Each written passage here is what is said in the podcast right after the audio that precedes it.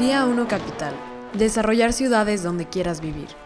Escucha las historias, opiniones y reflexiones de las figuras que forjaron el presente de nuestro país y nuestra región. Este programa es presentado por Conjunto Empresarial Santa María, parque logístico industrial ubicado en el corredor automotriz más grande de Latinoamérica. Angela Ursic empezó su carrera en BNP Paribas, convencida de querer ser investment banker. Después de enriquecedoras experiencias laborales en distintas partes del mundo, llegó a México en 2013 para lanzar uno de los proyectos de Company Builder, una plataforma de cursos de cocina en línea.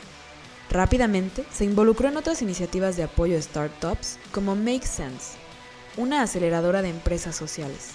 Sus ganas de aprender más de desarrollo de software la llevaron a Linio, donde se desempeñó como directora de producto.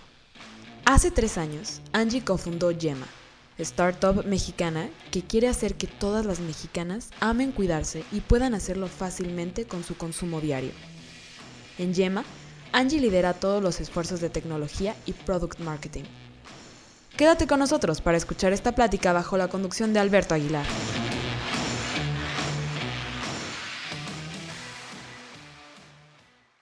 Angie, ¿cómo estás? ¿Qué tal? Todo bien, muchas gracias. Feliz de estar acá. Qué bueno, nosotros también muy felices y gracias por recibirnos acá en tu oficina. Con mucho gusto. Oye, Angie, venimos hasta acá porque está interesantísimo lo que estás haciendo, la verdad, nos, nos gustó. Desde que lo vimos fue como, órale, qué padre que, que haya este proyecto en México, ¿no? Eh, y antes de entrar a, a, de lleno con, con, el tema de Yema, eh, me gustaría que nos platicaras un poquito de cómo fue tu formación antes de incluso trabajar, ¿no? Claro. Eh, pues sí, empecé, eh, bueno, hice toda mi carrera en negocios y finanzas, completamente convencida de que, quería trabajar en inversión. Eh, creo que creciendo tuve la suerte de cruzarme con el papá de una muy buena amiga que tenía una carrera súper interesante en el, en el IFC, el International Finance Corporation, que es básicamente el brazo de inversión en empresa privada del Banco Mundial. Ok. Entonces, desde bastante chica tenía esta idea de, de cómo... Eh, bueno, creo que todos creemos, eh, tal vez satanizando un poco de chicos, el, el, el, sector privado, los capitalistas que están acabando con el mundo entero y que, eh, y que no se preocupan por la, pro, por la pobreza, por la enfermedad, por la falta de educación, por el desarrollo eh, sostenible de manera general. Um, y eh, nada, conocer a esta persona era como la primera vez en la que alguien me hablaba de la posibilidad de estar en el mundo privado pero a través de mecanismos que se usan en el sector privado, hacer inversiones e incentivar negocios que pueden tener un impacto uh, positivo en la sociedad. Um, entonces, para mí era como una solución increíble porque efectivamente si una empresa privada puede crecer y ser sustentable y generar, generar riqueza, Uh, ¿por qué no aplicar exactamente las mismas cosas que funcionan ahí para resolver problemas sociales? Okay. No sé si lo llegaba a formular también, creo que es, es más, a posteriori lo estoy, ajá, ajá. lo estoy analizando, pero en todo caso me, parecería, o sea, me parecía fascinante lo que hacía. Um, y entonces después, uh, al momento de tomar las decisiones sobre qué iba a hacer de mi carrera, eh, yo estudié en Francia y me fui a una universidad de negocios, eh, justamente teniendo como eh, eh, en alguna parte en mi cerebro esta idea de, ok, quiero trabajar en, en, en inversión y si se puede en inversión de impacto. y empecé trabajando y bueno, cuando me empecé a meter cada vez más y empecé a averiguar qué tenía que hacer para trabajar en esto, eh, para empezar, todo el mundo me decía, uff, no, entrar al Banco Mundial es dificilísimo y aparte son unas estructuras gigantes, es todo súper lento, súper difícil, no te va a gustar, tú eres muy movida, esto no es para ti, no sé qué, bla, bla, bla. Y otra cosa que me decían todos es, y todas las personas que trabajan hoy en día en el IFC tienen un recorrido de 10, 15 años en banca de inversión. Okay. Entonces son todos los que vienen de Goldman Sachs, de JP Morgan, etc. Credit Suisse, todos. Ajá. Y perfecto, y estaba en el buen lugar. Todos alrededor mío querían trabajar en eso. Eh, y entonces obviamente así se me metió en la cabeza que eso era lo que yo también quería hacer. Entonces empecé a trabajar. Eh, mi primera experiencia profesional fue dentro de un banco de, un banco de inversión en París que se llama BNP Paribas y estaba en el equipo de Mergers and Acquisitions para pequeñas empresas. Ok. Eh, y fue absolutamente genial, o sea, fueron seis meses bastante particulares porque en el mundo del, del, del, del investment banking hay mucho esta percepción de que de que, o sea, si trabajas ahí, trabajas ahí desde las 8 de la mañana hasta las 3 de la mañana y no te quejas porque si quieres estar en la cosa súper reputada y hacer esto súper cool, entonces... Si quieres crecer, no te quejas. Así es. y, eh, y, tienen esta, esta, este sistema, lo que se llama el up or out, o sea, o subes jerárquicamente o te vas. Entonces hay muchísima presión, muchísima competencia, tienen una estructura muy piramidal en la que, claro, para los que entran en el primer año son lo, lo, lo, manejan realmente como promoción, o sea, como, como, sí, o sea, igual que en la universidad, ¿no? Tú eres la promo del 2010 y entonces entran 30 personas, 30 nuevos analistas a trabajar al banco y sabemos que todos los años eso se va a ir reduciendo porque o eres buenísimo y subes o te sacamos y te, y te, y te o te invitamos cordialmente a que busques otra orientación. Eh, entonces hay como que un, un espíritu bastante competitivo que hace que igual muchísima gente piensa que si te vas temprano, entonces quiere decir que algo está mal, que no, lo, que, no te están dando los, los, proyectos buenos, que no te están exigiendo lo suficiente, que tú no estás haciendo lo suficiente, etc. Creo que no es en todos los países así, pero, pero en todo caso en Francia era, era el caso. Eh, entonces súper interesante porque sí había eso. Después, una cosa particular entre lo que yo hacía y, y, y, lo que otros compañeros hacían es que yo justamente estaba en el equipo que, que, que se llama MidCap, que quiere decir que nuestros clientes eran solamente pequeñas empresas, medianas empresas, no tan pequeñas. Um, y entonces eso cambia completamente, ¿no? O sea, cuando tu, en, tu cliente es, o tu cliente potencial es una empresa multinacional gigante, entonces tienen la expectativa de que tú estés ahí disponible. Si te mando un mail a las 4 de la mañana para decirte quisiera que analices la posibilidad o el interés de invertir y comprarnos tal empresa, que me, que me respondas eso a las 4 y cuarto. eh, mientras que para los clientes que nosotros teníamos eran clientes, sí, no sé, otra escala de empresa, una empresa a tamaño completamente humano, todas las personas con las que yo trabajaba, o sea, tenían años de años trabajando para sus empresas, muchas eran empresas familiares, de hecho, y me tocó ver procesos súper interesantes y muy humanos de cómo, por ejemplo, el dueño de un viñedo que, que había sido una propiedad familiar por tres generaciones, llegaba al punto en el que, bueno, ahora mis hijos no se quieren encargar y retomar el negocio familiar y entonces lo tengo que vender y... Nunca hizo gobierno corporativo, nunca nada. Pues, no necesariamente, o sea, sí, okay. eh, muchas ya eran, eran empresas súper rentables, súper estructuradas okay. y de todo, pero simplemente como que al ser una empresa familiar, el, el cariño que le tenían a esa estructura era muchísimo más fuerte que simple, o sea, no lo veían de un, de un, punto de vista necesariamente tan pragmático, ¿no? Claro. Y entonces el, el, llegar al punto en el que dice, ok, tengo que vender esta empresa porque, porque ya no hay nadie eh, que, lo, que, siga. Que, que, que lo siga, uh, o, o, o, sí, sí, incluso si es que va a ser alguien de, de, de, de porque obviamente tenían empleados que no formaban parte de la empresa y yo que sé que podían retomarlos y etcétera, pero igual tenían que, o sea, querían hacer una sesión de, de, de, de sus partes. Bueno, en, en, este, en este caso en particular en el que estoy pensando, um, sí también tenían unos problemas de deudas tremendos, entonces como que no tenían mucha opción más que vender eh, su tierra para poder terminar de pagar la, la deuda que tenían eh, acumulada en mucho tiempo y de todo. Bueno, Claro. X.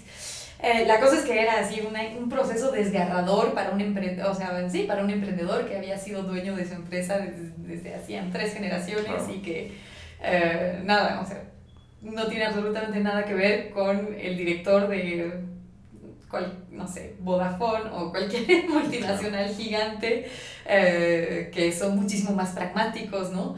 Uh, entonces era un proceso súper interesante y bueno, y, y, y, ya más en el, en, o sea, como yo viví la, la, experiencia, a mí nunca jamás me iban a mandar un mensaje después de las 7 de la noche, porque ellos no trabajaban después de las 7 de la noche y les parecía completamente descabellado molestar a, a, alguien más después de las 7 de la noche, ¿no? Eh, entonces sí, un proceso súper, súper interesante y que justamente creo que yo viví de una manera mucho mejor que la de varios eh, compañeros que, que, que, sí se la tenían que pasar en la oficina hasta las 4 de la mañana y responder a, a mil de clientes a cualquier hora y etcétera. Em, yo sí, o sea, sí llegué igual muchísimo a meterme en realmente mucho más detalle de cómo estaban operativamente estas empresas. Iba a visitar, si fui a visitar este viñedo hermoso, fui a visitar las empresas y las, y las em, fábricas y las, eh, o sea, sí, los lugares físicos donde tenían la operación de estas empresas, mientras que mis compañeros en, en Large Cap no, no, les, no les pasaban nada. papeles, ¿no? Ajá, exacto, puros papeles y puro PowerPoint y, y no salían de ahí. Entonces fue súper interesante y obviamente desde el punto de vista de, o sea, sí, eran, al final para lo que yo estaba allí era para hacer análisis financieros y más o menos evaluar, ok, justamente, ¿no? O sea, ¿qué, cuáles son los assets, qué, qué, valor le podemos dar a, los activos de esta empresa para decir, eh, lo tenemos que poner a la venta por tal valor y una vez que conseguíamos un comprador potencial era negociar, ok, ¿no? Tú a este pedazo de tierra lo estás le estás dando este valor, pero yo creo que tiene más valor y negociar estas cosas, o sea, como que... Puedo hacer una pausa aquí porque se me hace bien interesante en este tipo de empresas que todavía no son las gigantes, ¿cómo puedes evaluar o evaluar un intangible? Mm, bueno, hay muchísimas maneras. Okay. Eh, bueno, eh, creo que incluso si no son, uh, bueno, es más, es incluso más fácil que... Que, que una grande. a veces. No, bueno, o sea, tienes... Eh, eh, siempre vas a tener diferentes maneras. Una, la más clásica, es el, las evaluaciones por comparables. Entonces, no importa que sea una empresa chiquita o una empresa grande, siempre vas a tener transacciones comparables que, o sea, del mismo sector en empresas que sí, efectivamente van a ser más grandes, pero que están en el mismo sector y que han tenido una transacción de esta manera o que sus eh, acciones cotizan en tal precio, etcétera, ¿no? Entonces ahí simplemente dices, ok, si eh, esta empresa mucho más grande se vendió a cuatro veces el revenue, el revenue de esta empresa grandota era, no sé, 100 millones al, al año, eh, para esta empresa más chiquita puede que sean 4 millones al año, pero en todo caso solamente hacemos 4 por 4. Es el entonces, exacto, entonces haces exactamente la misma, el mismo múltiplo, eh, lo aplicas a, a, este tamaño de empresa. Después, eh, ya en, en, metodologías un poco más, más complejas, está el, el se llama DCF, que es el Discounted Cash Flow, que es básicamente hacer una proyección uh, de, los, uh, de los cash flows esperados de esta empresa a muy largo plazo. Uh, y eso igual, o sea, bueno, lo, lo puedes hacer por, generalmente son empresas que, en todo caso, las empresas que yo estaba viendo en ese momento eran empresas que ya eran, o sea, que ya generaban un cash flow positivo, entonces que sí tienen proyecciones de cash flow. Para una startup, por ejemplo, esa metodología no se usa porque ninguna tiene cash flow positivo, entonces eh, eh, solamente proyectas pérdidas y el valor no termina siendo muy interesante, pero sí, haces, haces una proyección de los... Uh, de los cash flows a futuro, o sea, de cuánto dinero va a generar esta empresa y después, uh, bueno, le aplicas un, un, un discount, un descuento por básicamente la inflación a futuro y el, el, valor presente de, de, del dinero es más alto que el valor a futuro. Entonces lo descuentas por eso y eso te da más o menos una, una evaluación. Y esto sí era posible hacer porque todas estaban generando ya eh, positivos. positivos, exacto. Um, eso y después uh, uh, vas a poner en, o sea, vas a poner en perspectiva es, es, muy divertido, la verdad, eh, trabajar en, en, en, mergers and acquisitions porque hacen lo que se llama un football field, que básicamente vas poniendo como que los diferentes valores esperados, eh, o sea, los valores que obtienes según el diferente análisis que haces okay. en un mismo gráfico y dicen, no sé, no sé por, la, por el método de múltiplos de, de revenue nos sale un valor entre 4 millones y 5 millones. Por los múltiplos de evita nos sale un valor entre 4 millones y 7 millones por, por, el discounted cash flow, nos sale entre, entre esto y esto, y entonces comparas más o menos y dices, eh, está por ahí, ¿no? Claro, dices, claro. estar ahí al, al medio.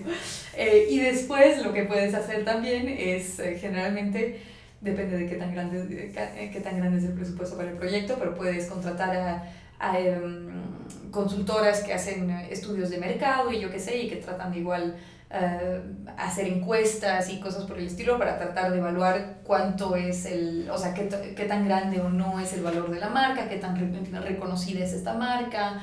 qué tanto crece el mercado. Qué tanto está creciendo el mercado y como que pones uh, igual uh, estos criterios en cuenta para decir, ok, sí, efectivamente podemos podemos eh, empujar por, por, irnos más hacia arriba de, de, de, nuestras, de nuestras valuaciones distintas, porque sabemos que este, eh, que este mercado ha estado creciendo y ha conocido un boom gigante en los últimos años, o más, eh, al contrario, se ha ido hacia abajo, entonces quizás no, etc. A ver, a ti te tocó estar de los dos lados de la moneda, mm, de evaluando y del lado de emprendedor. Sí.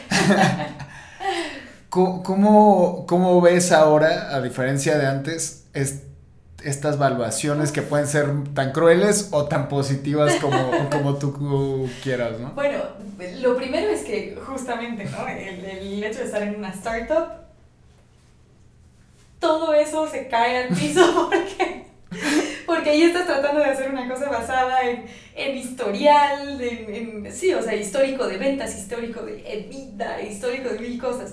Cuando estás levantando tu, tu, serie semilla, no tienes historial de absolutamente nada. los, bueno, sí, ahí es donde más entra la metodología de los comparables. Es, yo sé que eh, tal empresa en Estados Unidos acaba de levantar una ronda aprox, bueno, primero tienes que tener acceso a la información que no que, que, que justamente cuando, cuando trabajas en un banco uh, grande en el departamento de Mergers and Acquisitions tienes acceso a bases de datos gigantescas muy caras que los bancos pagan, pero obvio eso es lo que hacen, entonces es una inversión que tienen que hacer para saber exactamente quién compró a quién, en qué evaluación, qué año, cuánto vendía, qué, o sea, tienes un acceso a un montón de información que están acá es muy difícil tener. Hay muchas, o sea, sí hay cosas que circulan, eh, casi que por radiococina y chisme, que, más, que más que fuentes oficiales, entonces a veces ni siquiera sabes. Y después sí hay, hay mucha información en TechCrunch y, y, y todo eso, ¿no? Entonces, em, cuando hay montos disponibles para, para, transacciones que ya han pasado en, en, eh, en el sector en el que estás, entonces vas a tomar eso y te agarras de eso. Y Generalmente son transacciones que están valuadas por, en múltiplos de revenue porque EBITDA no existe, o sea, son, son empresas que todavía no están... en bolsa. Eh, que no están en bolsa y que, no está, y que ni siquiera son rentables, o sea, que no... Que no que no arrojan beneficios, pues. Claro. Uh, entonces, uh, no sé, por ejemplo, cuando nosotros, uh, cuando nosotros empezamos con Yema, una empresa con un modelo muy similar como estábamos cuando empezamos, eh, acababa de cerrar una ronda en Estados Unidos, esta empresa se llamaba Brandless y sabíamos que estaban en su serie, me parece que ese momento era la serie B de ellos y levantaron como 300 millones de dólares. Eh, sabíamos más o menos cuál, cuál, cuánto era lo que eh, lo que estaban vendiendo mensualmente, entonces dices, bueno, entonces eso quiere decir que nosotros eh, tal vez podríamos decir que el valor de nuestra empresa en un inicio podría estar más o menos por acá, entonces te da una idea. Y después otra cosa que haces es que dices, bueno, ya qué importan, qué importan todos los comparables o no comparables. Es que eso está cañón. Todo el histórico de las startups generalmente en una serie. Sí levantan tanto para tal valor y, y ahí, o sea, más te basas en o sea, no me importa que, que, que, que vendan autos, que vendan comida o que, o que vendan servicios, más o menos todos empezamos uh, con, o sea, hay como que estos números uh, que son los comunes de, ok, en tu serie SID, eh, en tu, cuando estás levantando capital semilla, eh, aproximadamente tienes que tener una evaluación de tantos y eh, tratas de no diluirte más de tanto porcentaje, entonces quiere decir que vas a levantar, en el momento en el que nosotros levantamos, porque ha cambiado muchísimo. Eh, eh, hay tal cantidad de, de, de cash en los últimos años que las series SID de hoy en día son gigantes comparadas a las, a las series SID que nosotros, que nosotros hicimos cuando empezamos en el 2019. Es increíble. Em, pero sí, o sea, en ese momento era, era, ok, entonces levantas 500 mil dólares para, para tu serie, como tu capital semilla y con eso arrancas y ahí los founders siguen siendo dueños de, no sé, 85% de la empresa y era lo común y después haces tu serie A y ahí te diluyes un poco más y levantas tanto y tu evaluación debería haber subido a tal, a tal nivel etcétera, ¿no? Obviamente eh, en el momento, o sea, entre esos, eh, generalmente ya ha pasado un momento en el que ya tienes ventas, entonces eso sí va a jugar muchísimo eh, la evolución de tus ventas y el, el, crecimiento que has tenido es lo que los fondos de venture capital que invierten muy early stage ya van a poder empezar a ver. Entonces, si en tu serie A ya tienes unos cuantos meses de, de ventas, lo primero en lo que se van a fijar, o sea, si, si has tenido un crecimiento mensual de 20%, vas a poder levantar eh, en mejor valuación que si has tenido un crecimiento mensual de 5%, obviamente, ¿no? Y entonces solamente ahí lo que toman en cuenta es no tanto otra vez en qué sectores han habido otras transacciones similares, sino en función de qué tasa de crecimiento han tenido las, las eh, startups en las que ya hemos invertido esta empresa que tenía un 20% de crecimiento mensual, invertimos tal en tal valuación y, y más se basan en su histórico de, de, inversiones. Hacia dónde van, ¿no? Ajá, exacto, y es a partir de eso que, que, que, que lo calculo. Entonces, recapitulando, Angie, tú tienes esta visión global y de capitales más allá del, del capital propio, eh, cuando ves a, a, al papá de tu amiga al Banco Mundial, ¿no? Después te vas a trabajar tú a, a la banca privada y eh, te vas a Linio después. Bueno. ¿Correcto? A, no, antes de eso, antes de Linio estuve en un fondo de, de capital de riesgo. O sea, en, en, el banco no me quedé mucho tiempo y me fui a trabajar a... Terminé mi máster eh, y después me fui a trabajar a un fondo de capital de riesgo. ¿Pero tu máster fue en? Eh, Master of Science in Management. Okay. Eh, es bastante amplio, pero sí, sí tenía una, como una especialización en, eh, en estrategia y finanzas. Ok, ok, ok. Seguía con liderazgo. Sí, y se nota completamente. y ahora, o sea, es de lo que lo que menos me emociona. O sea, de verdad, mientras menos me preocupo de cash flows, valuaciones y, y equity, mejor estoy.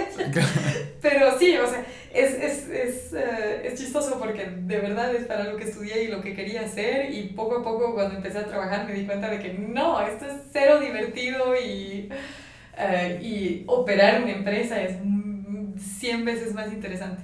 Se me hace. Claro. Claro, eh, claro. Pero sí, justo eh, cuando, cuando termino mi máster empiezo a trabajar en un pequeño fondo de venture capital, lo mismo, ¿no? Me contratan como analista financiera y entonces mi rol era ver las finanzas de las potenciales inversiones que íbamos a hacer, aunque eh, cuando entré en, ese, en esa estructura no estaban invirtiendo, sino que uh, era más, era muy, una estructura muy pequeña y, y funcionaba mucho como un company builder, entonces uh, como que partían de una idea de negocio que les parecía atractiva y que sabían que estaba funcionando bien en alguna parte del mundo y decían, ¿por qué no intentamos hacer esto? En, no sé, tenían un modelo de negocios en Perú, de, de, de, de eran estos servicios de cobros de, de, servicios dentro de tienditas, de tienditas de la esquina. O sea, tipo ajá, la, la, con tarjeta. Ajá, okay. Instalaban el sistema para que puedas cobrar luz, electric eh, luz mm. gas, agua, etcétera, desde las tienditas de barrotes. Eh, es un modelo, de hecho, que, que, que, se ha desarrollado muchísimo y que, y que existe en muchísimos lugares, pero entonces sabían que en Perú todavía no había ningún actor que lo estuviera haciendo y sabían que era un, un, una problemática importante porque las filas en los bancos para ir a pagar justamente todos estos servicios eran eternas, etc. Entonces dicen, bueno, entonces ¿cómo hacemos para que sea alguien más quien se encarga de, de, de hacer estos cobros y que se lleve una comisión por hacerlo? Um, y que aparte se vuelva una, una fuente de ingresos más para, ten, para tenderos uh, chiquititos. Entonces um, tenían este modelo en Perú y como que sabían cuál era el presupuesto que le iban a eh, invertir a desarrollar ese negocio, contrataban a las personas que iban a, o sea, que iban a ser los emprendedores. Eh, era, era, un modelo, no sé si sigue siendo tan común, pero bueno, a lo Rocket Internet, ¿no? Que tienes estos Entrepreneur in Residence, se les, se les llamaba. Es, entonces yo como fondo de inversión te contrato a ti como emprendedor y empiezas a desarrollar este negocio. Y desde que nace está hecho para venderse en cierto tiempo, me imagino, ¿no? alguien eh, más grande. Sí, eh, no necesariamente, o sea, creo que ese no, no, o sea, no siempre era el, el objetivo. Bueno, o sea, los fondos de capital de riesgo en general sí tienen esta visión de 5, 6, 8 años, porque depende de cómo ellos mismos están financiados, ¿no? O sea, yo como fondo de, de, de capital de riesgo voy a tener, ajá, exacto, que devolver el, dinero al, al, a, a, quienes me dieron los fondos en un cierto número de tiempo, entonces sí, generalmente tienes esa visión, pero bueno, eh, em, también conozco muchos casos de, de, empresas que se crearon así y que al final no fueron vendidas en, en ese plazo de tiempo. Uh, y sí, simplemente, se quisieron quedar eh, más. Sí, o sea, terminaron creciendo como, como, empresas y encontraron un modo de devolver sus fondos sin haber vendido a la empresa, ¿no? Pero bueno, en, en todo caso, eh, eso, yo entro en, esta estructura como, como, como analista financiera, entonces todas las, todos los proyectos en los que estaban, o sea, este fondo había invertido eran muy pequeñas, muy pequeñas estructuras donde me involucraba muchísimo con los emprendedores eh, justamente para entender cuáles eran sus problemáticas, que, dónde, dónde podía ayudar y, y, y sí, o sea, sí desde un punto de vista de, ok, eh, soy analista financiero y sé que estamos poniendo dinero acá y que no está, o sea, que no o sea, que, que, que, que viendo los números parece que tienen, no sé, tienen una problemática de ventas aquí, no están creciendo suficientemente rápido, entonces, ¿cómo hacemos para meternos de lleno en la estrategia comercial, qué se ha hecho, qué se puede hacer, bla, bla, bla. Y entonces de repente era como que un proyecto más, casi que estaba más como consultora durante unos meses o unas semanas, viendo, ok, qué se ha hecho, qué se puede hacer, cómo lo podemos mejorar, etcétera, y veíamos qué, qué hacemos de estrategia comercial. Uh, después aquí ahí se nota que estamos perdiendo demasiado, demasiado dinero en estos contratos, los costos acá son muy altos, esta línea del, del, del estado de resultados es muy alto, es muy alta, ¿cómo hacemos para bajarla? Y Eras el comodín de... total.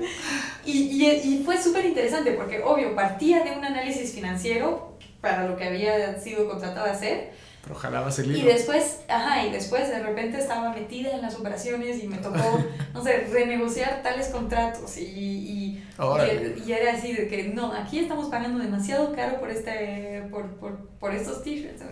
una, de, una de las inversiones que tenía en un, equipo de fútbol, ¿eh? yo creo que es de lo más divertido que me ha tocado hacer. ¿Y, esto es normal o, o, tú lo hacías por iniciativa propia? ¿O cómo, cómo funciona ahí? O sea, estaba dentro de tus responsabilidades, vamos a decirlo así. Es una empresa tan chica que no tenía como que un, un job description súper, súper definido. O sea, sí. ¿Qué tal les fue lo, lo mejor para, para ese momento para ti, no? Para mí, o sea, fue lo más divertido, lo más variado que he hecho en todo el tiempo de, de mi carrera. No, ahora en Yema sí, sí me las arreglo para meterme un poco a todo, pero, pero sí, era súper interesante y, y, y, o sea, me, me tocó hacer de todo y no sé, o sea, justamente, ¿no? Teníamos entonces este equipo de fútbol y nos damos cuenta de que, ok, no, o sea, los, los, los contratos que tenemos para los que nos venden los t-shirts de la selección están, están muy caros no puede ser que paguemos tanto en comprar t-shirts, entonces hay que ir y negociarles y decirles que no les vamos a pagar eso. Entonces ahí me tenía, y además yo tenía 23 años y no les podemos pagar tanto, punto. No, sino igual con, con, con lo de con el equipo de fútbol, que los derechos, los derechos televisivos del equipo de fútbol, o sea, lo que estaba recibiendo ese equipo de fútbol por los derechos televisivos eran muy bajos. Entonces, ve con, la, con el director de la cadena de televisión y diles que no vamos a estar en la, en la liga si no nos dan más, más por los derechos televisivos. No vamos a estar en la liga por... o sea, yo no tenía idea de lo que de lo que estaba haciendo, pero ahí me tenías.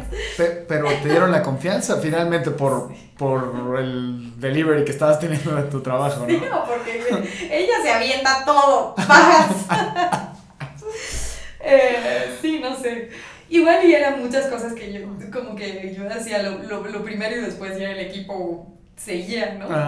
eh, como que no, o sea, sí, lo mismo, como un consultor externo, ¿no? O sea, como que vas, eh, vas un poco, pero sigue siendo externo, o sea, yo seguía sin formar parte de los equipos en sí. Eh, pero fue súper interesante, súper, súper interesante. Eh, y nada, y, y, y, muy rápido me doy cuenta de que, bueno, a cada que me piden que otra vez abra una hoja de Excel y haga mi trabajo de analista financiero, es como que, ay, no, no quiero. ya me gradué, ya, no quiero más. Eso sí, no, pero ¿a dónde, a dónde quieres que vaya a negociar qué? Eh, y sí, y me doy cuenta de que operar es muchísimo más divertido que estar analizando y que estar viendo números y que estar haciendo solamente, sí, contabilidad, finanzas y yo qué sé. Em, y entonces había uno de los proyectos del Company Builder, que era una escuela de cocina por internet que se iba a lanzar en México. Estaban realmente en los comienzos, estaban todavía en la etapa de producir el, el contenido. Y primero igual, ¿no? Así necesitamos que, hagas la supervisión de la creación del contenido. Entonces ahí me tenías de repente en un estudio, en un estudio de producción audiovisual diciendo, no se ve bien la crema batida y otra vez en algo que nada que ver.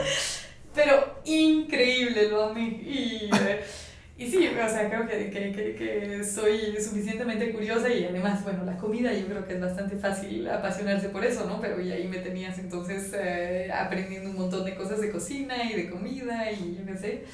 Em, y, y, muy rápido empecé a tomar cada vez más responsabilidades sobre ese proyecto y me encantó. Em, en ese momento estaba viviendo en Miami, Miami no me encantó. ¿Por qué?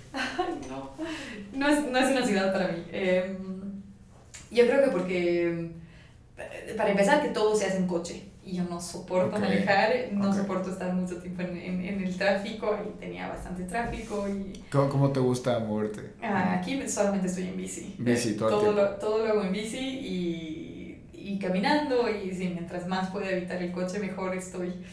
Em, después, eh, sí, no sé, creo que Mm,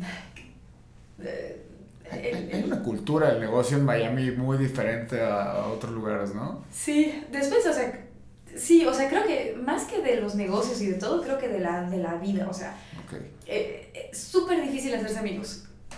A mí me costó, y eso que soy bastante sociable, eh, pero sí, no sé, hay como que algo de, de Miami que es muy todo el mundo lo primero que piensa es, todo, es todo es muy superficial y yo qué sé, no, no, no, sé si lo llamaría superficial, pero es más una cosa de que todos están ahí con una vida ya perfecta, entonces nadie está buscando hacerse amigos. Em, he, viajado mucho, he vivido en diferentes lugares y en todos los lugares a los que voy siempre me toca, o sea, llegas y lo que te toca es irte a buscar amigos y tienes que acercarte a la gente y y siempre te vas a encontrar con alguien que dice, ay, hola, y te responde y ves cómo la gente, obviamente no en todas partes, ¿no? Pero, pero sí buscando terminaba encontrando el ambiente y el, no sé, el, el, contexto en el que siempre va a haber alguien que sí está receptivo a que yo estoy buscando amigos y tú no estás cerrado a hacer nuevos amigos. Claro. En Miami nunca me terminó de pasar. Como que todos están ahí con una vida ya hecha, ya perfecta, con un montón de amigos. No necesitan más. No necesitan más. Eso por un lado. Y después, por otra, por otra parte, también, justo, yo estaba empezando eh, a interesarme muchísimo en este mundo de las startups y yo qué sé, poco tiempo antes de irme de Francia, en Francia había tenido eh, mis primeros meetups y veía cómo era una cosa que se estaba poniendo muy de moda, el hacer un meetup de, de gente que se interesa por el mundo de las startups, de la tecnología y yo qué sé. Y, y entonces no sé, era, era súper cool. Y veía que en Silicon Valley era exactamente lo mismo, entonces llego a Miami y según yo iba a ver un poco de lo mismo y no. A ver, esto era el 2013, ¿no? Em, que ha cambiado completamente desde el 2013 hasta ahora. Eh, pero sí, o sea, incluso si, si no sé qué, tan, qué tanto han seguido un poco, lo, bueno, eh, una, una de las personas que más está empujando el desarrollo de la, de la de la escena startup en, en eh, Miami es Marcelo Claure y, y como que...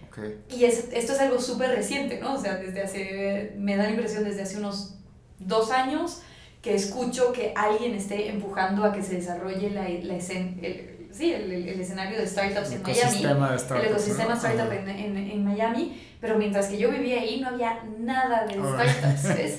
Y entonces otra vez así llego y bueno, y entonces ¿dónde están los meetups? Y no había ninguno y, y la gente igual del- en el mundo profesional, y eso es algo que aprendí o que descubrí demasiado tarde, creo, cuando, cuando me estaba yendo de Miami, recuerdo haber comprado un, un libro de la historia de Miami que lo explicaba súper bien, es súper interesante.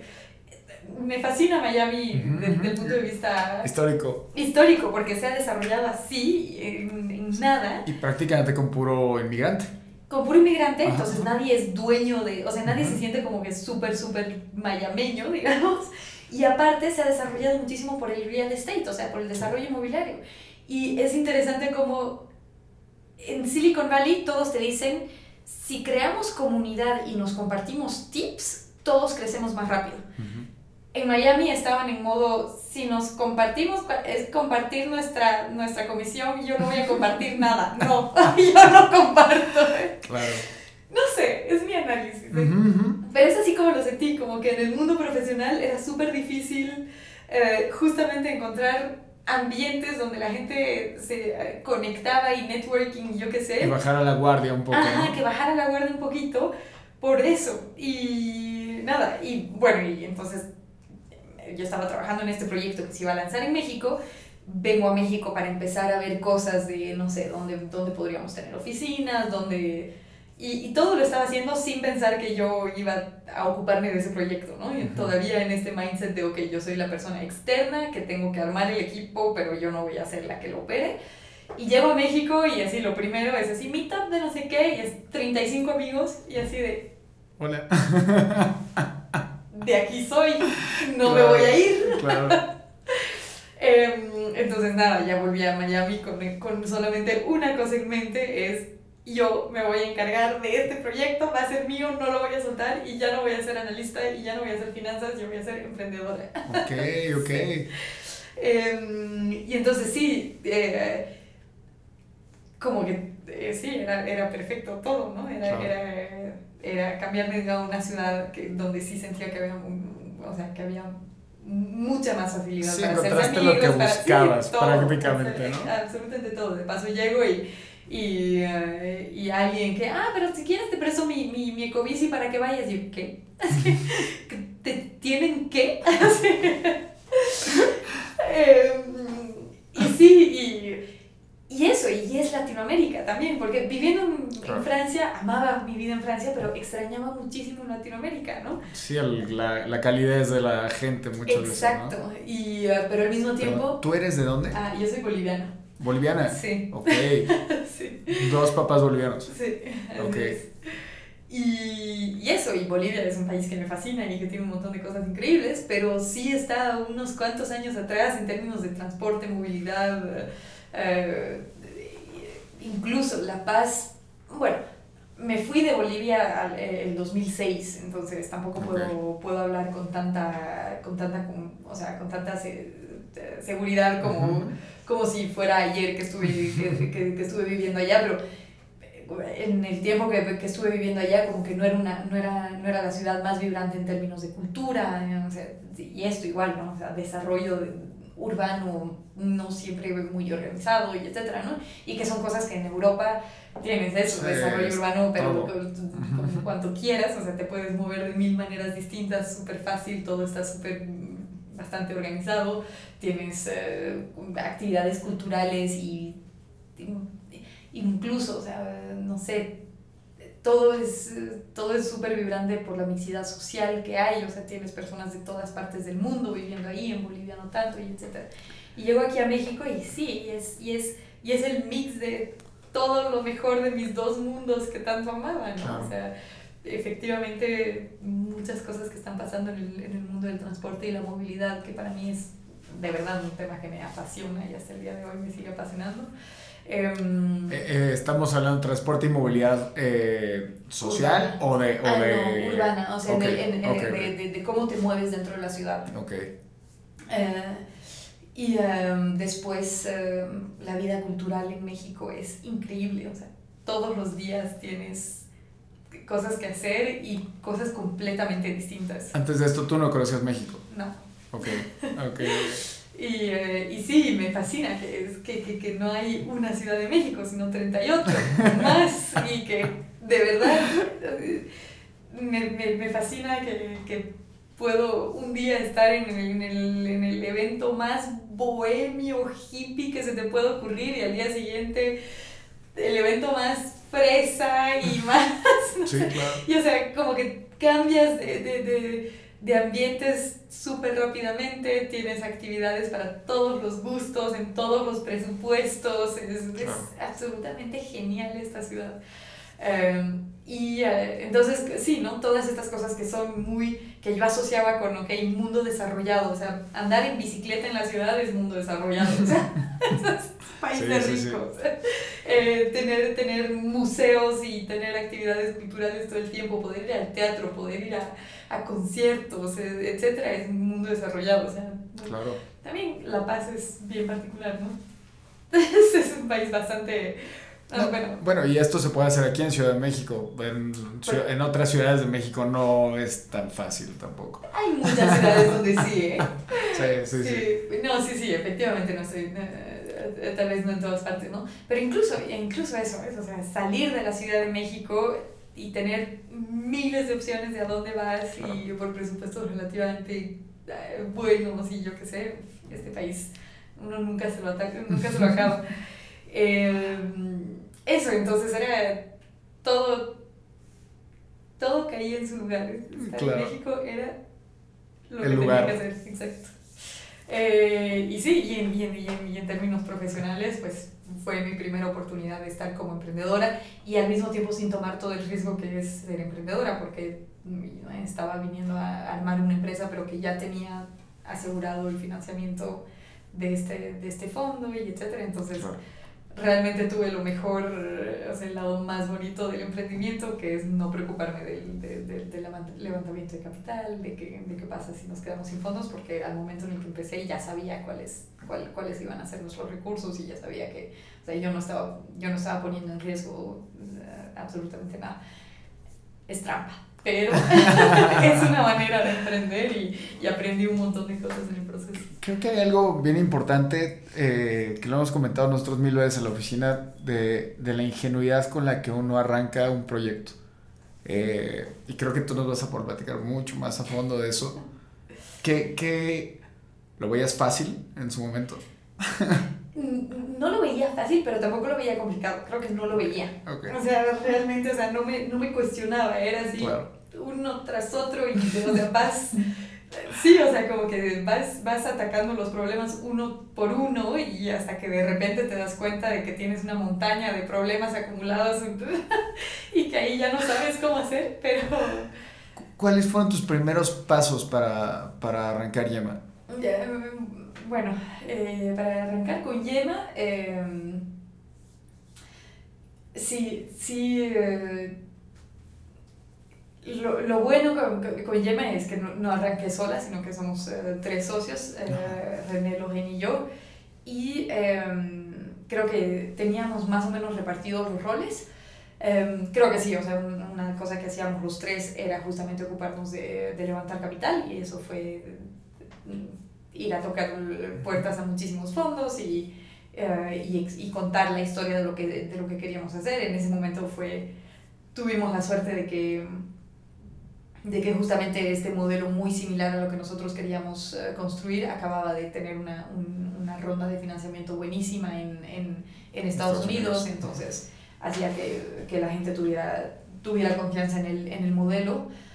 Um, y eh, obviamente hay toda una historia súper, sí, súper appealing que contar sobre el hecho de que, o sea, de que hay una problemática de, de salud pública en México por el hecho de que, nada, de que la comida chatarra es extremadamente accesible y barata y que el, el acceso a productos de, del día a día eh, más saludables y más responsables es muy costoso. Muy costosa y, y, complicada, ¿no? O sea, inaccesible de todos los puntos de vista, o sea, por el precio, por la disponibilidad del producto, por la experiencia del cliente, por incluso por el marketing que hacen, o sea... Puede parecer hay, poco divertido, ¿no?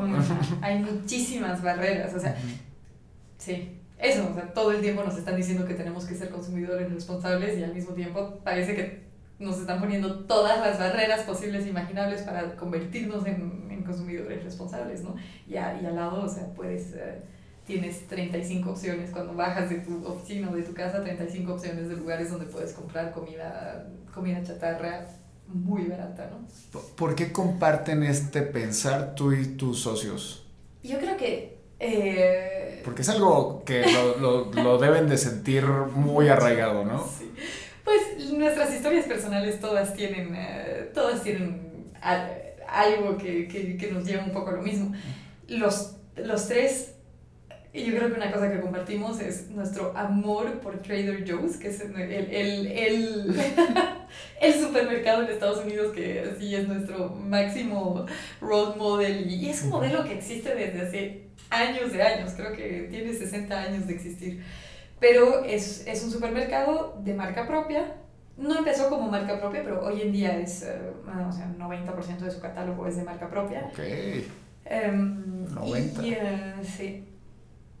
Y uh, sus productos son todos, justamente tienen esto de lo que llamamos una etiqueta limpia, quiere decir que no, no usan ingredientes que sean nocivos para la salud o para el medio ambiente. Y su promesa es ser para un producto de la misma calidad que encontrarías en Trader Joe's, eh, la que, eh, que encontrarías en Whole Foods, la que encuentras en Trader Joe's está alrededor del 30% más barato. O sea, es un Kirkland de Exacto. limpio, Exacto. vamos a decirlo Exacto. así, ¿no? Exacto. Ok. Eh, y entonces eso, eh, creo que para empezar cualquier cosa, lo primero que tienes que hacer es quitarte las barreras mentales de si es posible o no. Entonces, justamente es, es lo, lo, que decías de la ingenuidad, ¿no? O sea, si no tienes la barrera de que te dice esto es imposible, entonces ya estás empezando súper bien. Claro. y el hecho de que exista un modelo que lo está haciendo, para nosotros quitaba completamente esa barrera, ¿no? Claro. O sea, es... Bueno, Sí se podía. Sí se puede, se puede. Hace 60 años que ellos están demostrando que se puede.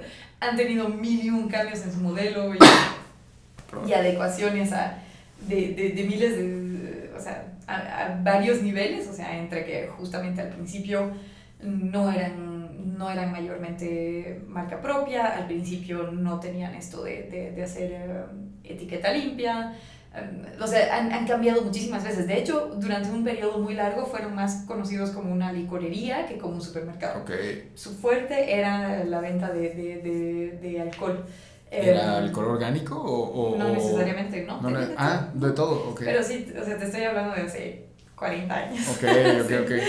Y nada, o sea, poco a poco han ido entendiendo cuáles eran sí, o sea, qué era, hacia dónde estaba yendo su mercado, qué era lo que, lo que necesitaban sus consumidores y sus clientes y se han ido adaptando y hoy en día y ya desde hace, sí, fácil unos 15 años, um, son, son esto de clean label, uh, marca propia y justamente el hecho de ser marca propia es lo que les permite vender a precios muchísimo más bajos um, y, uh, y, mantener buenos, uh, buenos márgenes, ¿no? después, Sí, claro. Ellos al, al, tener tantos años en el mercado tienen volúmenes gigantes y estamos en un sector en el que el volumen es, eh, es clave para, para eh, justamente para bajar tus costos de producción y para tener buenos márgenes, ¿no? Pero bueno, el hecho es que eso, para los tres, yo no sé cuántas veces hemos tenido conversaciones sobre por qué no existe Trader Joe's acá o qué difícil es encontrar un producto bueno para, para, este, para este tipo de cosas. Y no sé, yo soy amante de, de, de, de la Nutella, eh, pero obviamente hay, o sea, la Nutella tiene, ha sido criticada por cientos de, de, de razones, no quiero aquí hacer eh, mala publicidad, eh, pero sí, ¿no? O sea, como que hay el problema ambiental por el uso de aceite de palma, hay el problema de la salud por el, por el uso excesivo de azúcar, etc. Entonces es, no sé cuántas veces con Logan fue así de, acabo de probar una nueva crema de avellanas, está mm, más o menos. Casi. Sí. y, y, nada, y después terminar diciendo, que creo que sigue siendo mejor Nutella, entonces está todo mal. Y nada, y llega el punto en el que dices, bueno, está funcionando, hay un modelo que acaba, que es, que es, porque Trader Joe's no es nada moderno, o sea, no hacen delivery, no tienen, no puedes pedir en línea Trader Joe's, así de a, la antigüita son. Eh, y después estaba este, este otro modelo que se llama Brandless y que mm, eh, ya, ya, ya, quienes les estaba yendo bien y que te dicen, eso, vamos a hacer el Trader Joe's en línea y acabamos de levantar 300 millones de dólares. Entonces, es como que ya, ¿qué estamos esperando? Hagámoslo. Hay fondos de inversión en, en, en México que, que, también estarían interesados en, en, invertir en eso. Después, otra cosa es que Lohen es mi co-founder y ella ah, es co-founder de Luna. Entonces, y Luna tiene exactamente el mismo modelo de directo al consumidor. Es decir, Luna Colchones, ok. Luna Colchones es vendemos bajo nuestra propia marca uh, y es así como bajamos los precios de venta para productos de muy buena calidad eh, y mantenemos buenos márgenes. Entonces es como que, ah, súper fácil, el mismo modelo, pero para otro sector. Obvio, tiene un montón de otras implicaciones, pero en todo caso sabíamos que, bueno, hay muchísimas empresas eh, que, que, que se han lanzado y que son exitosas en el, en el directo al consumidor, ¿no? Está Ben Frank, es lo mismo. Lo ponemos bajo nuestra propia marca, bajamos los precios para un producto de muy buena calidad y eh, mantenemos buenos márgenes. Entonces, como que hay, habían, habían muchos fondos eh, de inversión mexicanos que habían invertido en modelos de directo al consumidor, que otra vez no es el mismo sector, pero es el mismo modelo. Eh, entonces eso, como que todo apuntaba a que, ok, podemos hacerlo, se puede. Eh, empezamos a hablar con algunos fondos, los fondos es como que sí, me gusta. ¿En ese tiempo ya estaba operando justo? Eh, creo que mm, cuando, cuando comenzamos a levantar nuestro, nuestro seed, todavía no. Estaba a punto de lanzar, pero, o sea, ya estaban, ya habían seguramente levantado financiamiento y de todo. Em, o estaban en curso de... Eh, pero eso, eh, empezamos a tener las primeras conversaciones con fondos, nos recibían bastante positivos. Obviamente el hecho de que Lohan formara parte del equipo era un game changer porque es o sea, es completamente distinto. Incluso hay estadísticas sobre la tasa de éxito de, de emprendedores primerizos y emprendedores eh, experimentados. según que, que, que, que, emprenden por segunda, tercera o más veces. Okay. Y claro, las tasas de retorno los cuando inviertes en un emprendedor, porque eso es lo que estás haciendo, estás invirtiendo en un, en un emprendedor más que en un, en, en un modelo, ¿no? Em, las tasas de retorno son muchísimo más altas cuando estás invirtiendo en un emprendedor que ya tiene una empresa, una empresa exitosa antes, ¿no? Entonces el hecho de que Lohan estuviera fue ahí... muy bien, ¿no? También. Sí, exacto. En la Luna, en Luna han hecho un trabajo increíble y, y obviamente Lohan tiene eh, toda la credibilidad del mundo en, en, con, con, cualquier fondo con el que hables, ¿no? ¿Cómo conociste a, a él? ¿En los uh, meetups o...? Eh, no, el, eh, ella. Ah, perdón, perdón. no está bien. Lorena. Ah, ya. Te di Loren. sí, sí, pero... Porque es francesa, pero Ok, sí, ok, ok. Eh, ella es, eh, está casada con Carlos, que ya Carlos lo conozco desde hace muchísimo tiempo. Ambos fundaron Luna con otros dos socios. Um, y, y eso, porque conozco a Carlos desde hace muchísimo tiempo y entonces conozco, eh, conocí a, a, Logan a través de Carlos. Y, y René también es, es, muy amigo de Carlos, amigo de Logan. Y, y eso fue igual una súper buena coincidencia, que al ser los tres amigos, um, sabíamos más o menos en qué estábamos en nuestras vidas profesionales uh, y, y, eso, yo ya sé justo en ese momento estaba en línea y sentía que estaba llegando como que al final de una fase en línea en la que ya, ya había dado la vuelta de línea y ya, ya, ya, no, ya no le estaba sacando tanto, tanto jugo, ya no estaba aprendiendo tanto, yo no sentía que estuviera aportando algo que digan, wow, esto es eh, alucinante y nadie más lo puede hacer en tu lugar. Entonces, no sé, son todas esas indicaciones que dicen ya es momento de dar la vuelta a la página. ¿sí? Eh, y eso, y René estaba al tanto, entonces es por eso que, que, que, nada, o sea que como que otra vez todas las estrellas se alinearon para que empezáramos, para que empezáramos con Yema. ¿Y tú eres director operativo en Yema ahora o, o de producto? Producto eh, tecnológico. Es el desarrollo de los productos. Em, Loren ve producto físico, o sea, el catálogo. Eh, decide que, no sé, si vamos a poner una crema de avellanas, entonces cuál es la formulación, quién es, quién, cuál va a ser el proveedor, eh, etcétera, y así con todo el catálogo. Y yo más bien veo el desarrollo del producto tecnológico, entonces el desarrollo de yema.mx, el desarrollo de nuestra, todo nuestra, eh, nuestro sistema de back office, donde manejamos inventario, pedidos, catálogo, eh, promociones, etc. Em, y René ve, mm, bueno, ve principalmente financiamiento y también eh, él, tiene muchísima experiencia en, en, operaciones, entonces él está mucho más on top de, de todo lo que está relacionado a, a logística y, y, supply chain, etc. Ok, qué, qué, qué complejo. Me imagino hablan todo el tiempo lenguaje de programación, ¿no? El algoritmo debe de, de dictarles muchísimas cosas por, la, por una plática que escuché tuya. Sí, eh, después y siempre tiene, hay, hay, muchísimas cosas que no entran en cuenta y que tenemos que ir afinando. No, y, y justamente, o sea, creo que lo complejo de Yema ha sido que empezamos con una idea súper clara de cuál era el modelo de negocio, supermercado, marca propia, entonces un canal, una marca, muchos SKUs, pero un canal, una marca, y hoy en día estamos en muchas marcas, muchos canales, muchos SKUs, entonces...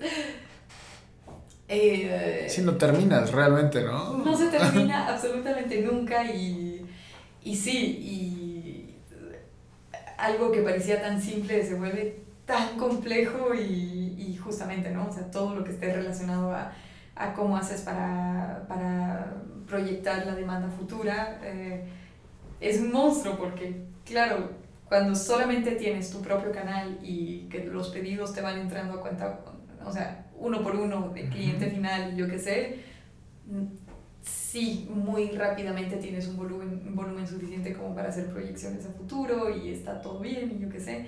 Pero de repente decides que quieres empezar a vender en, no sé, Farmacia San Pablo, porque estamos en Farmacia San Pablo. Y Farmacia San Pablo es un cliente gigantesco que de repente te pide, no sé, 500 mil pesos de de estos productos y tú así de, eso no estaba para nada en mi, en mi no estaba previsto en, mi, en mis planes y entonces toda tu cadena de abastecimiento está toda descuadrada y, y nada, y, y, entonces tienes que adaptar todos los desarrollos que has hecho a que ahora soportamos también ventas a, o sea, B2B y y yo qué sé. Y entonces como que muchas cosas han cambiado. Después igual, integrar nuevas marcas en nuestro catálogo cuando todos nuestros sistemas habían sido construidos para una sola marca. No sé, un montón de... ¿Cómo les, les ha ido en el desarrollo de proveedores? Me, me imagino ustedes lo mandan con un... con con una fábrica de alimentos, o no sé cómo, cómo se diga esto, ¿no? Sí, em, constantemente estamos eh, eh, em, probando diferentes proveedores para, o sea, para los diferentes productos. Eh, nos ha ido bien, la verdad pensábamos que iba a ser lo más complejo cuando empezamos con Yema, en lo que todos los, todos los inversionistas potenciales nos decían, esto va a estar súper difícil y no sé qué, y en realidad nos ha ido súper bien. México tiene la particularidad de que hay proveedores y, o sea, empresas que tienen fábricas de alimentos justamente, o, de, o de, no solamente hacemos alimentos, de hecho hacemos cuidado personal, hogar, etc.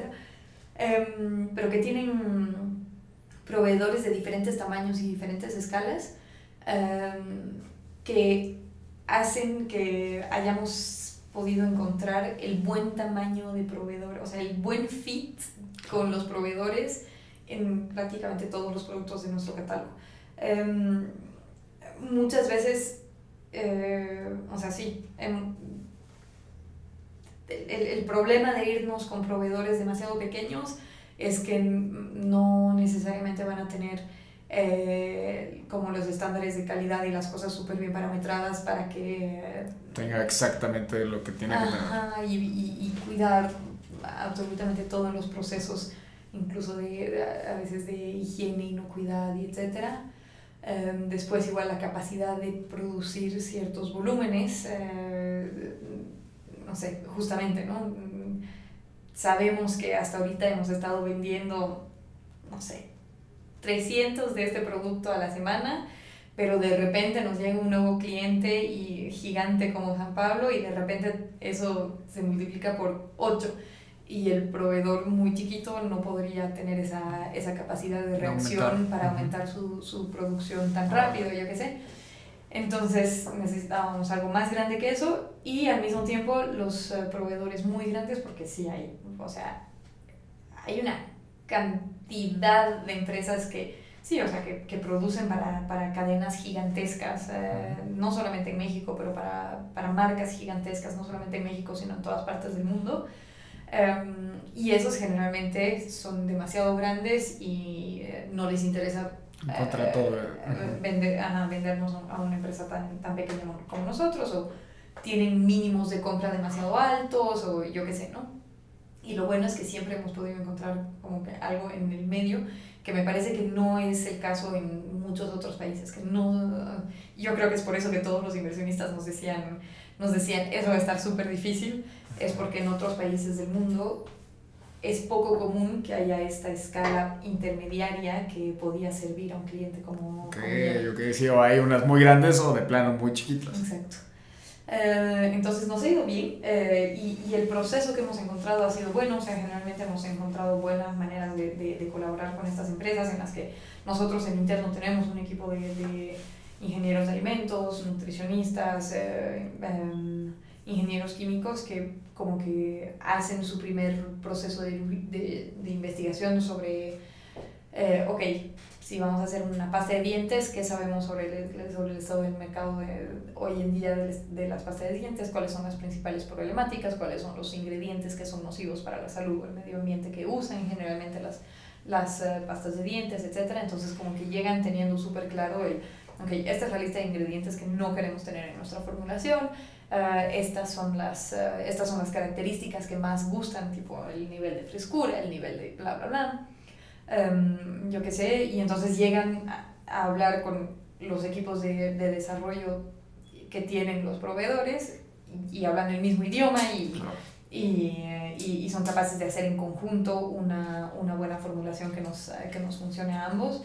Um, y eso, entonces. Qué sí, interesante. Ha funcionado súper bien. Qué sí. interesante. Ahí es, es, es, donde menos metida estoy, la verdad, pero. Okay.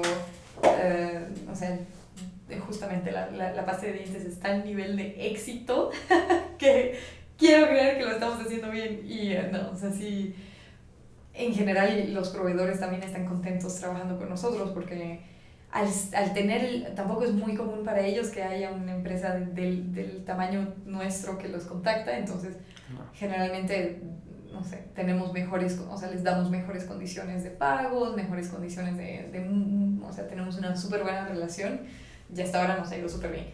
Obviamente es una cosa que se va haciendo cada vez más compleja conforme vamos creciendo, vamos creciendo nuestro catálogo, eh, pero sí, hasta ahora ha sido, la verdad, muy buena experiencia. Oye, Angie, me gustaría meterme a la parte de la cultura dentro de la empresa, pero antes de pasar allá, te quisiera preguntar, ok, Yema es una tienda de consumo consciente. ¿Nos puedes explicar un poquito más a fondo qué es a, a, a todos? Sí, eh, bueno, Yema es, uh, el objetivo de Yema es uh, hacer que todos los mexicanos y mexicanas uh, amemos cuidarnos. Entonces, quiere decir que cuidarnos de nosotros y cuidar del planeta. Entonces, quiere decir que lo que queremos es quitar justamente las barreras de las que hablaba, hablaba hace un rato, ¿no? Hacer que productos saludables, responsables con el medio ambiente, sean mucho más accesibles y disfrutables, no solamente a nivel de precio, que creo que sí es la barrera número uno, ¿no? O sea, si, si comparas tu, tu, tu justamente crema de, avellana, de avellana 100% orgánica, sin azúcar y bla, bla, bla, contra una marca más uh, mainstream, o sea, más, uh -huh. más, más común, eh, que está llena de azúcar, que usa aceite de palma, etc., eh, vamos a estar... Eh, o sea, sí, puede, pueden haber hasta, o sea, precios que son seis veces superiores para la versión orgánica versus la versión, uh, la versión común y corriente, ¿no? Um, entonces, obviamente, lo primero que tenemos que hacer es encontrar modos de bajar los precios de venta y asegurarnos de que sí, puede que para tener algo orgánico y, y, y, y con alternativas al aceite de palma y bla, bla, bla, va a ser necesariamente más caro, pero queremos reducir el gap, ¿no? Que no sea seis veces más caro, que sea dos veces más caro ya es exagerado. Okay.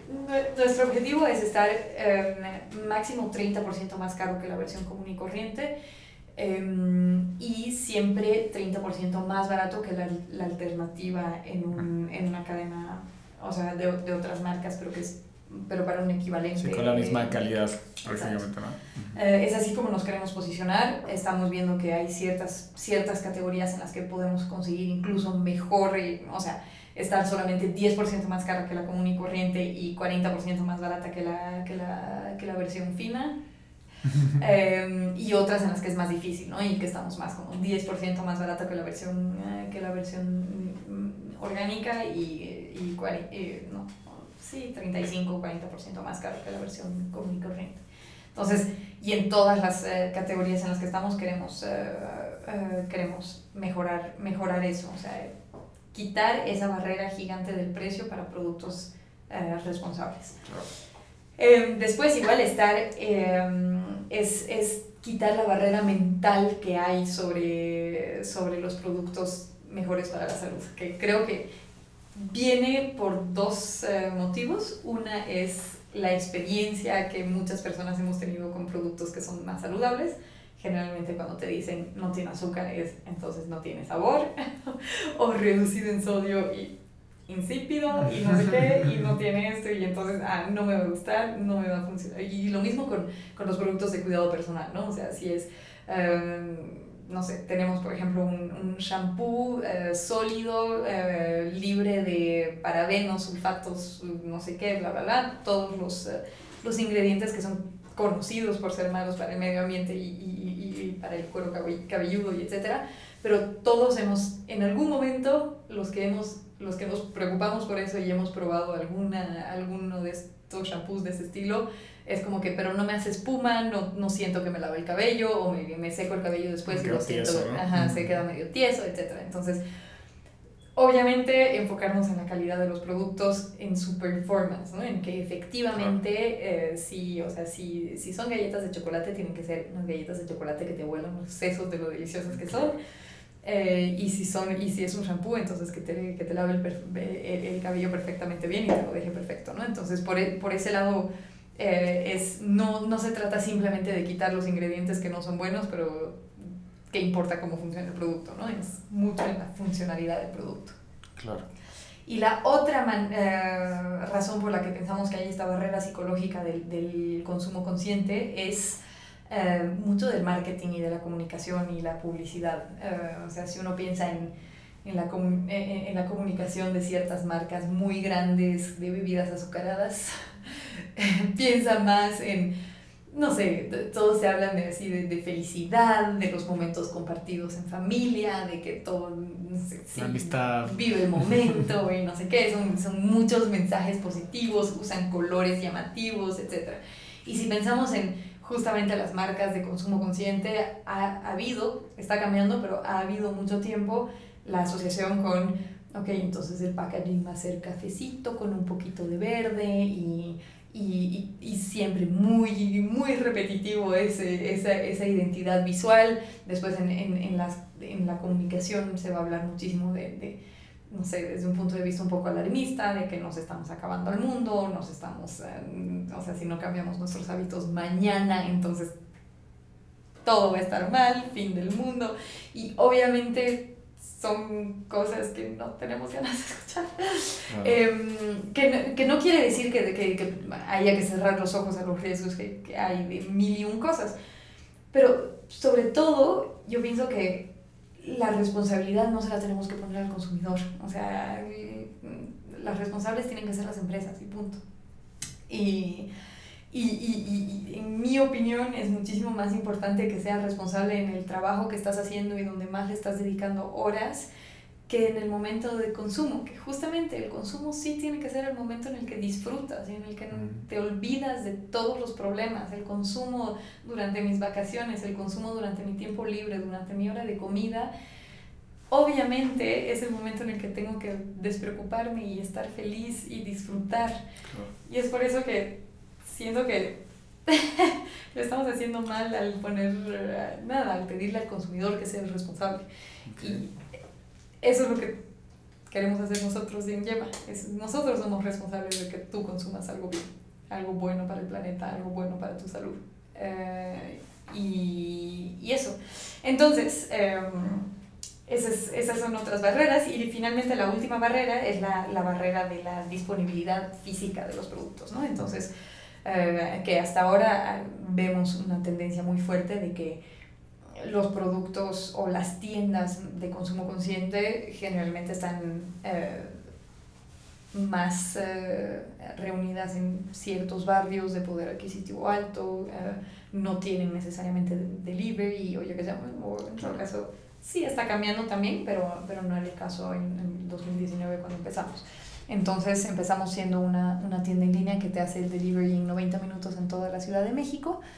Um, y nada, hoy en día eso ha cambiado muchísimo. Entonces Yema, más allá de ser una marca de productos uh, responsables y ser una tienda de productos responsables, una de las cosas de, de las que nos dimos cuenta eh, para empezar, es que para tener un catálogo completo de productos, eh, si lo queríamos hacer todo bajo nuestra propia marca, íbamos a tardar muchísimo. Em, y nos dimos cuenta de que hay muchísimas marcas mexicanas que ya lo están haciendo súper bien y que lo hacen, o sea, que hacen desarrollo de productos increíbles, que siguen por completo nuestra, nuestra filosofía de marca. Y no tienen canal de distribución. Y que no tienen un buen canal de distribución. Y que incluso subiéndolas en nuestro canal podíamos mantener un buen precio a veces sí, son precios que no, tal vez no están tan alineados con, con, la filosofía de precios que queríamos tener en un principio, pero que logramos encontrar un buen balance para, para, para ofrecer súper buenos productos eh, en precios que a mí me parecen muy razonables. Eh, y, y, aparte volvernos esa plataforma para, para, para, marcas que justamente no están teniendo suficiente difusión y que es como que, ¿cómo el mundo entero no conoce esto? Es, son productos buenísimos, hay que ponerlos en yema, ¿no? Em, y entonces, eso, eh, em, hace bastante pronto después de haber eh, lanzado las operaciones, nos dimos cuenta de que, de que, podíamos, de que podíamos subir a muchísimas marcas y, y, seguir, eh, nada, promoviendo el consumo de, de, un consumo consciente. Y la otra cosa es que nos dimos cuenta de que el decir que vamos a hacer solamente ventas en nuestro propio canal, al final estaba yéndose completamente en contra de una de nuestras de uno de nuestros objetivos que es quitar barreras de acceso y hacer más accesible, o sea, hacer que estos productos estén en más lugares. Y nada, o sea, cuando un cliente, cuando una persona ya está acostumbrada a comprar, a hacer sus compras en un cierto lugar, que ya tiene su programa de lealtad de tal plataforma, que yo qué sé, decir, ok, pero yo no voy a vender ahí porque quiero que vengas a mi canal, aumenta esta barrera, ¿no? O sea, te pone una barrera más de, de, que hace que la gente no... O sea, sí, simplemente hay mil razones por las cuales no cambiarías de canal necesariamente, ¿no? Sí, hay apego hacia... Ajá, y, y entonces eh, ahí es que empezamos a cambiar mucho nuestra estrategia de, de mm, justamente de, de ser un solo canal a ser eh, omnicanal en, todos en todos los sentidos de la palabra. Entonces tenemos tiendas física, físicas de Yema, pero también hemos empezado a entrar a canales que ya existen, o sea, Farmacia San Pablo, uh, también nos encuentras obviamente en todas las plataformas tipo Corner Shop, Uber Eats, uh, ahora ya estamos en Amazon, Mercado Libre, Justo, Joker, etc. Okay. Um, eh, y estamos entrando a cada vez más, uh, más cadenas de distribución también, no sé, por ejemplo en el norte vamos a estar en, unas, en una cadena de farmacias que se llama Farmacias Cleans, eh, o sea, tratar de estar en más lugares para que, eso, para que... Para que llegue más gente. Ah, y para que ya no haya la excusa de, no, estás solamente en ciertas tiendas. Claro. Eh, eso, entonces ya no somos un supermercado de marca propia, sino que somos una marca omnicanal uh, de productos mejores para la salud y para okay, buenísimo, buenísimo, buenísimo.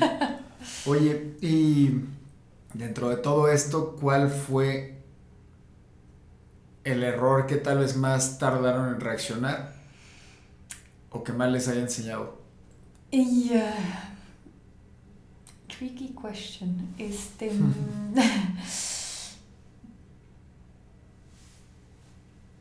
creo que... Bueno, eso, o sea, lo, lo, lo del... em,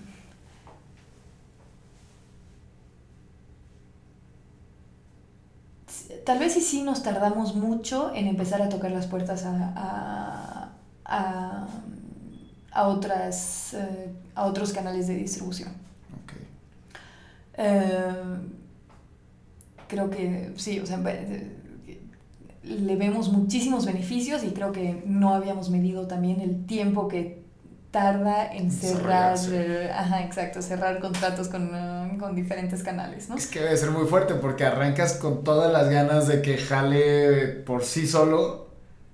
Sí, sí, sí. te Y no, sí, es- y te encuentras así. Sí, o sea, igual, o sea, justamente el hecho de ser eh, directo al consumidor hace que pasa tus tiempos. Tú, tú defines en qué tiempo se hace absolutamente todo y cuando ya estás hablando con clientes corporativos grandes, no. Claro. Sí, vas un poco Eh, a- al que ellos estaban Sí, marcando. o sea, te ¿no? saca por completo del mundo startup y de repente estás en el mundo corporativo que tiene sus tiempos. Claro, claro, claro. Em, después, eh, creo que también em, eh, si, si, si volviera a comenzar o si, si, si volviera a estar en, en- no sé, si, si, si pudiera hablar con eh, Angie de finales del 2019, 2019, le diría que abriera tiendas físicas más rápidamente, porque sí creo que es una, es una, o sea, es la mejor manera para desarrollar tus tiendas en línea también. Um, creo que siempre hemos tenido en mente el hecho de tener puntos físicos y de hecho hemos, intent o sea, hemos probado diferentes modelos de, de presencia física. Um, y, y es, obviamente estoy diciendo esto en febrero del 2022, eh, después de que ha pasado una pandemia que hizo que todos, todo el mundo diga el offline murió, nos vamos en línea, etcétera, pero en realidad no. No. No, y no para nuestro sector. O sea, sí, sí te creo si me dices que ya la gente no está yendo tanto justamente a comprar muebles a tienda física O al cine. o al cine o yo qué sé, pero para hacer sus compras de supermercado y sobre todo en México, ah, que, o sea, que sí, la gente necesita La experiencia de ir y ver y que se te antoje, ¿no? Sí, y, y a pesar de la pandemia, bueno, y justamente, ¿no? O sea, supermercados no cerraron durante los peores momentos del confinamiento. Claro. Eh, y es, eh, o sea, lo vemos, lo vemos clarísimo. O sea, la- las personas que nos conocen porque pasaron delante de la tienda, entran una vez, compran y después vuelven a comprar en línea. Eh, entonces, es... Tu, tu, me- su mercado es 100% gente que está metida en biohacking, en ayuno intermitente, en dieta No paleo, no sé. No. No necesariamente. De hecho, hemos tratado de. O sea, creo que sí ha sido el. Ha sido el mercado target más rápido y más fácil de acceder. o sea, Como el natural, ¿no? Exacto. Un poco. Ajá. ajá.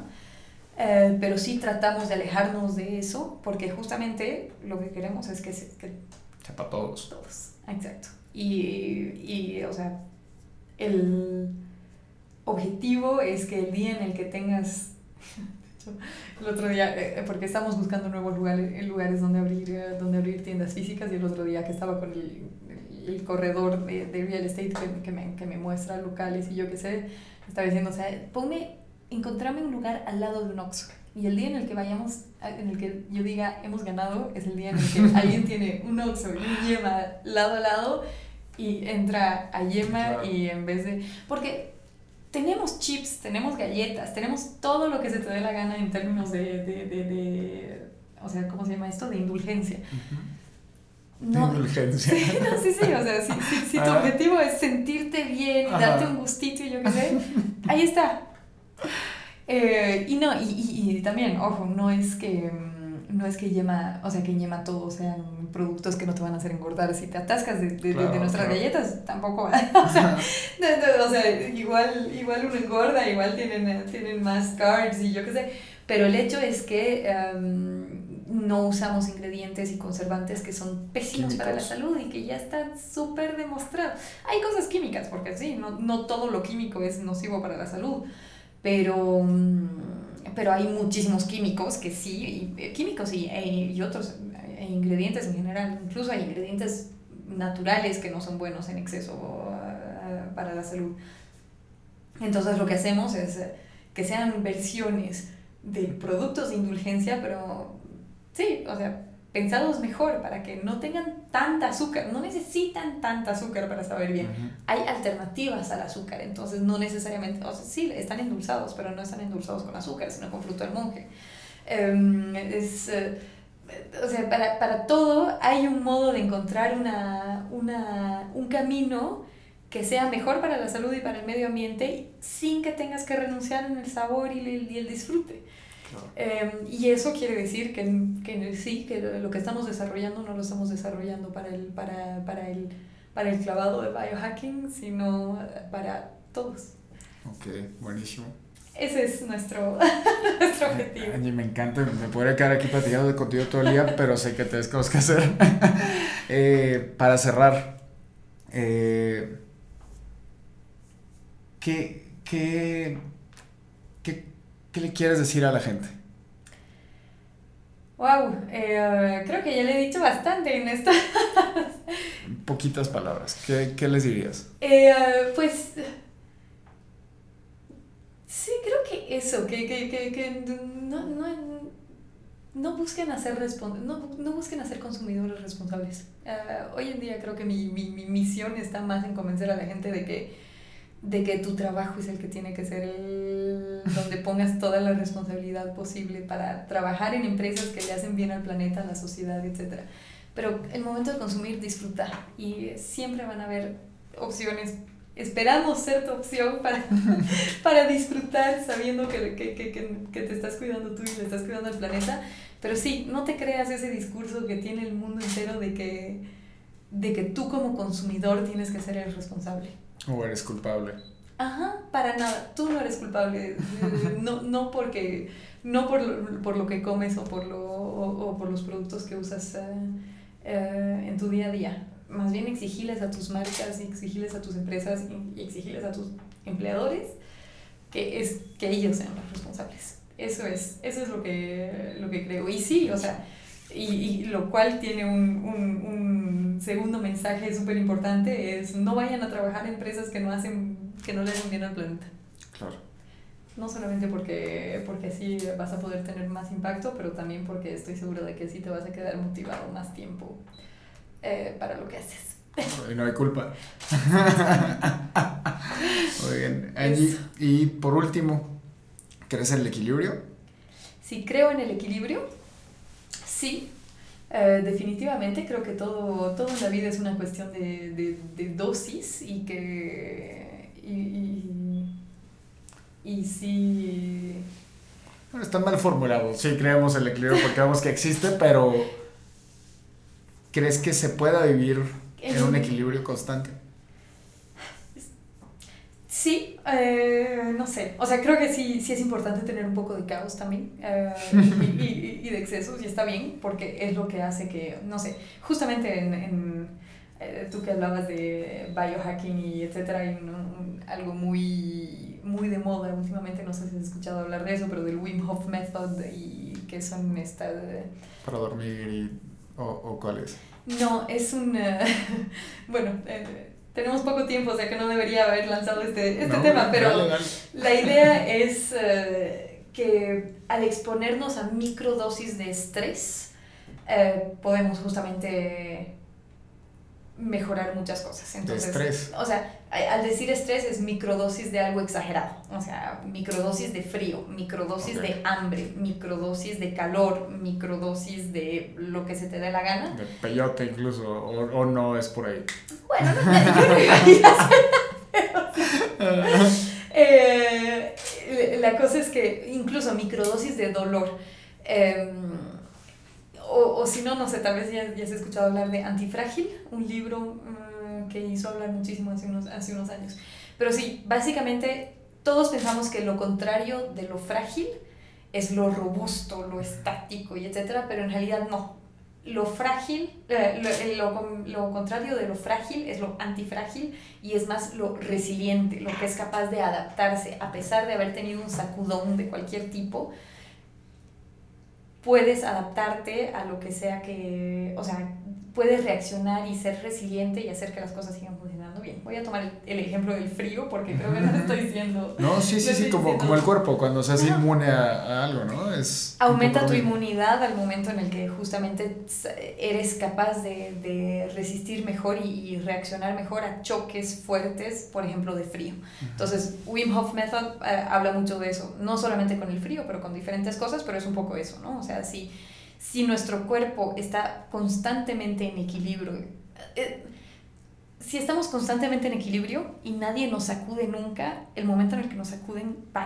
Sí, sí, sí, sí. Eh, mientras que si tenemos un poquito, una microdosis de estrés, de cualquier tipo, de frío, de calor, de yo qué sé, y que nos acostumbramos a tener esto cada cierto tiempo en pequeña dosis, vamos a hacer que nuestro cuerpo se vuelva más resiliente y que reaccione mejor y que sepa adaptarse, de que, ok, ok, estoy teniendo muchísimo, muchísimo, muchísimo frío, pero no me descompongo del todo. Voy a sobrevivir. Voy a sobrevivir, voy a seguir adelante.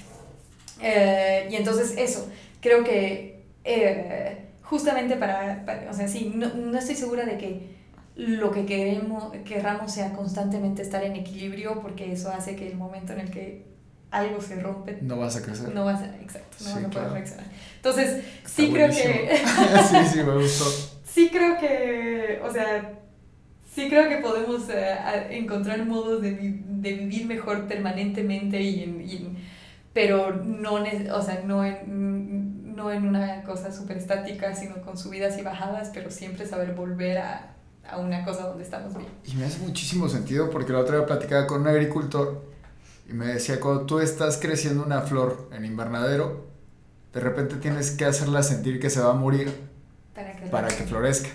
Entonces es como, ahorita que lo, que lo decías, como que me, ah, me acuerdo. Muy bien, me gusta esa. No, qué padre. Esa me Mil, mil gracias por todo. No, gracias a y me encantó la plática y gracias.